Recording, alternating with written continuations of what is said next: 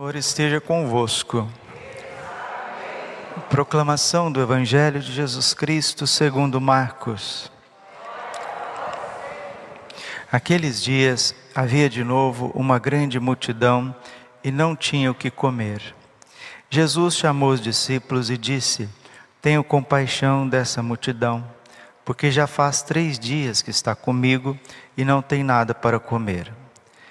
Se os mandar para casa sem comer, vão desmaiar pelo caminho, porque muitos deles vieram de longe. Os discípulos disseram: Como poderia alguém saciá-los de pão aqui no deserto? Jesus perguntou-lhes: Quantos pães tendes? Eles responderam: Sete. Jesus mandou que a multidão se sentasse no chão. Depois pegou os sete pães e deu graças partiu-os e ia dando aos seus discípulos para que os distribuíssem. E eles os distribuíram ao povo. Tinham também alguns peixinhos. Depois de pronunciar a bênção sobre eles, mandou que os distribuíssem também. Comeram e ficaram satisfeitos. E recolheram sete cestos com os pedaços que sobraram. Eram quatro mil mais ou menos. E Jesus os despediu, subindo logo na barca com os seus discípulos. Jesus foi para a região de Dalmanuta. Palavra da salvação. Ave Maria, cheia de graça, o Senhor é convosco. Bendito sois vós entre as mulheres. Bendito é o fruto do vosso ventre, Jesus. Santa Maria, Mãe de Deus rogai por nós, pecadores. Vinde, Espírito Santo, vinde por meio da poderosa intercessão do Imaculado Coração de Maria, vossa amadíssima esposa. Jesus, manso e humilde de coração. O Evangelho ontem terminava assim. Marcos 7,37. Ele tem feito bem todas as coisas. Aqui está o atalho para o céu, fazer bem as pequenas coisas. São José Maria Escrivá, no caminho, ele nos diz assim, 813 do caminho. Fazei tudo por amor, assim não há coisas pequenas, tudo é grande. A perseverança nas pequenas coisas, por amor, é heroísmo. Vamos ouvir de novo. Fazei tudo por amor. Assim não há coisas pequenas. Tudo é grande. A perseverança nas pequenas coisas, por amor, é heroísmo. A perseverança nas pequenas coisas, por amor é heroísmo. Infelizmente, o ser humano, ele cansa de fazer o bem. Né? Um trecho da carta de São Paulo aos Tessalonicenses, né? segunda Tessalonicenses 3,13. Irmãos, vós não canseis de fazer o bem a gente cansa, a gente começa a fazer as coisas bem feito e com cuidado, daqui a pouco a gente está negligenciando as coisas. Jeremias 48, versículo 10. Maldito aquele que faz a obra do Senhor com negligência. Então nós precisamos, queridos, com a graça de Deus, com a luz do Espírito Santo, perseverar nas pequenas coisas. Jesus simplesmente, hoje no Evangelho, ele pede alguns pães, alguns peixes, abençoa, os parte e passa para os apóstolos distribuir. Parece, gente, quem de nós aqui no século 21 vai falar, nossa, que tarefa mais fácil, né? Pegar pães e peixes, passar para as pessoas. É isso mesmo. Deus, a gente acha que Deus vai colocar um fardo nas nossas costas, que Deus vai deixar tudo pesado, tudo difícil, tudo vai ficar escuro, é cruzes, noites, e uma espiritualidade que é vivida assim, olha, ela não, ela não traz vida. Temos cruzes da vida? Temos. Temos as noites da vida? Também temos. Mas provai e vede quão suave é o Senhor. Se a gente que já tem lutas para todo lado, já tem dificuldades por todo lado, a hora que a gente chega na casa de Jesus, que é a igreja, a chega diante do Senhor no sacrário, na liturgia, e tudo fica muito pesado, alguma coisa está errada. Deus não é assim. Né? Isso aí é o psicologismo humano. Uns tendem para um rigorismo, outros tendem para um laxismo. Nenhum e nem outro vem do Espírito Santo. O Espírito Santo leva a gente pela, pelas sendas corretas, pelas margens corretas. E o segredo dos grandes santos é não descuidar das pequenas coisas, principalmente a partir de São Francisco de Sales para cá. Porque a própria Santa Teresinha, ela tem a sua doutrina em última instância, ou primeira instância, embasada em São Francisco de Sales. E São Francisco de Sales é o santo, é o doutor do amor de Deus, é o doutor do caminho de perfeição. Santa Teresa d'Ávila vai escrever o seu caminho de perfeição para monjas, para as pessoas reclusas que viviam em convento. São Francisco de Sales vai escrever a Filoteia para aqueles que estão em família, nas cortes, nos trabalhos, nas viagens, no dia a dia. Já indiquei para vocês, indico de novo. Filoteia, introdução à vida devota. Mas qual que é o problema? O problema é que nós não temos serenidade, nós não temos calma, nós não temos, desculpa uma palavra técnica aqui, nós não temos saúde mental para ler um livro. Por causa, uma das causas principais é a nossa desordem, é o desejo de, de todas as coisas, né? ao mesmo tempo. Mas uma das causas principais das pessoas não cons conseguirem meditar, o que é meditação, padre? É esoterismo, é yoga, é energização. Olha, até a nomenclatura católica as pessoas não têm familiaridade. Você fala meditação, as pessoas não sabem nem o que é isso. Meditação é você ler a Bíblia de forma orante. É a mesma coisa que lexio divina. Mas se você não estiver lendo a Bíblia, estiver lendo, por exemplo, o caminho de São José Escrivá, com atenção, sentado lá no seu quarto, debaixo de uma árvore, dentro da igreja, com atenção, degustando aquelas palavras em espírito de oração, isso chama-se meditação.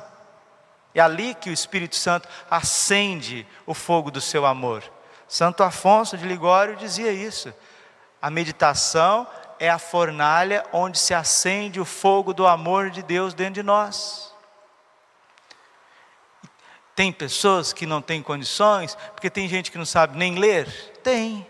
Tem pessoas que não têm condições, porque eh, já às vezes está até com uma certa idade, para você explicar o puro e simples da fé, a pessoa está embasada mais num devocionismo, amém, mas nem todas as pessoas na igreja têm 70 anos, têm 80 anos, nem todas.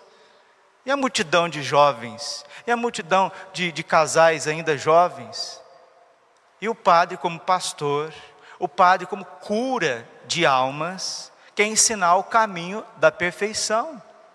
Meus irmãos, você vai sair de casa, você vai rezar a vida inteira, você vai fazer suas práticas devocionais e muitas vezes não precisa acreditar no que o padre está dizendo. Você vai olhar para a vida da pessoa, ela convive com defeitos há 20 anos, há 15 anos, há 30 anos. A impaciência está ali, o falar demais está ali, a impureza está lá, a negligência também continua, e mesmo comungando todos os dias. Às vezes até rezando o texto todos os dias, mas tudo na vida a gente acostuma dirigir, a gente costuma fazer comida, né? Fazer almoço, a gente acostuma. Tudo a gente acostuma na vida. Quem trabalha eh, no escritório acostuma com, a, com, as coisas do escritório. Quem trabalha na construção acostuma com, com as coisas da construção.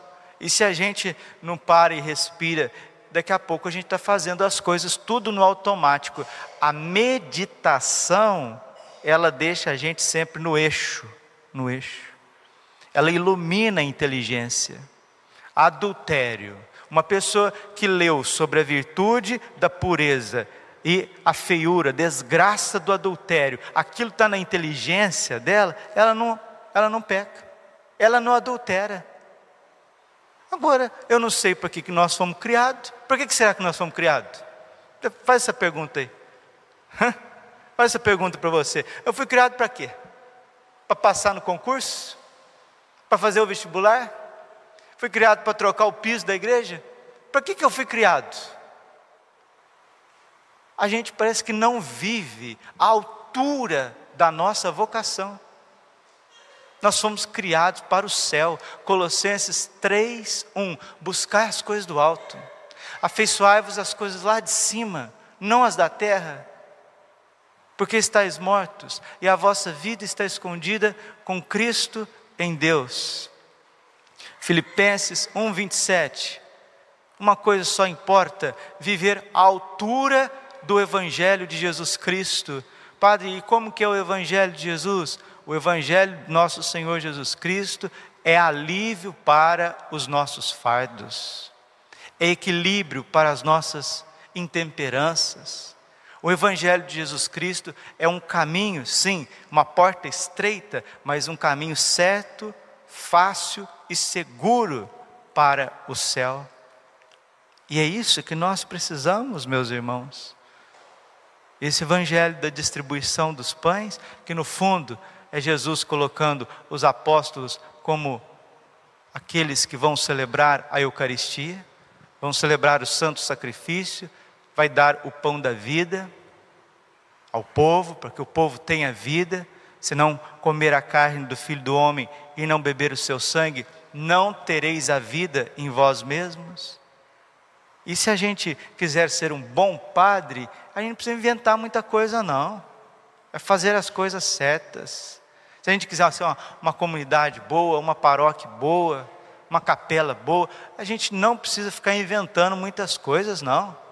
É só ser fiel no pouco, com organização, com disciplina, para que a gente possa crescer. Termino com, ainda com São José Maria Escrivá. Ele que é o santo do dia a dia.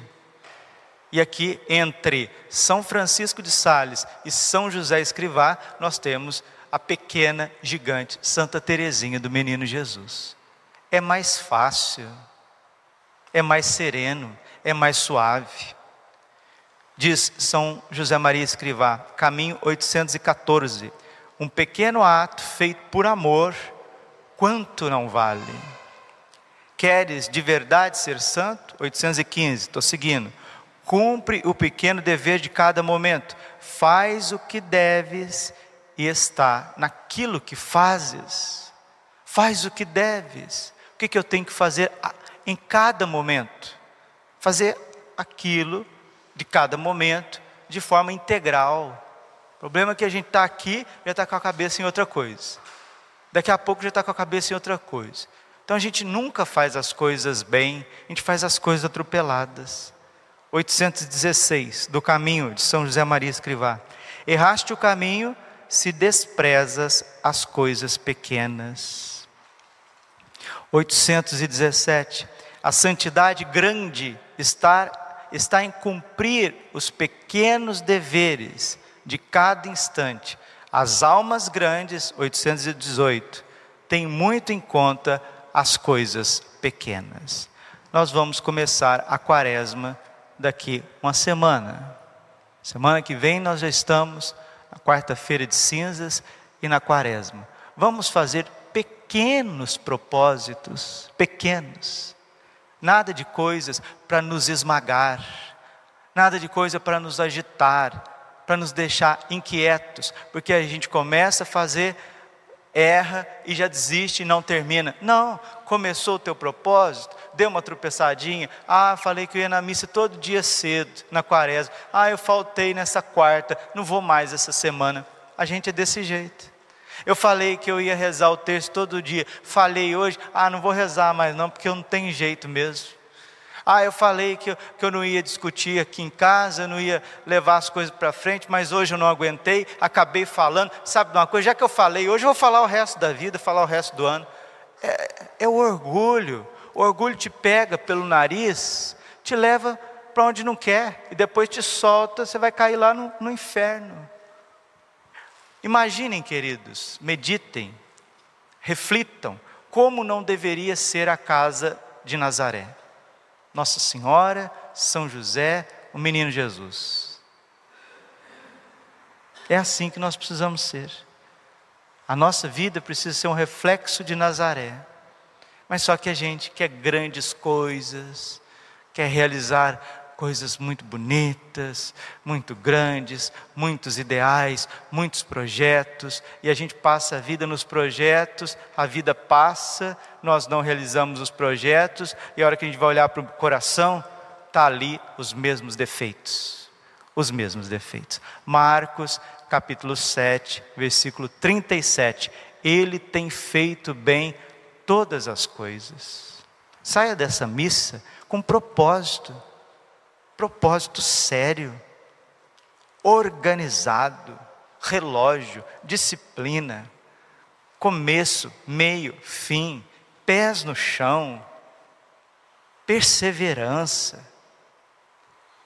Quando o Espírito Santo mostrar os teus defeitos e machucar, se os outros mostrarem o teu defeito, né, for espelho para vocês, se o povo foi espelho para o padre, se o padre foi espelho para o povo, se a filha foi espelho para a mãe, se a mãe foi espelho para a filha, mulher e marido ali mostrar um defeito do outro.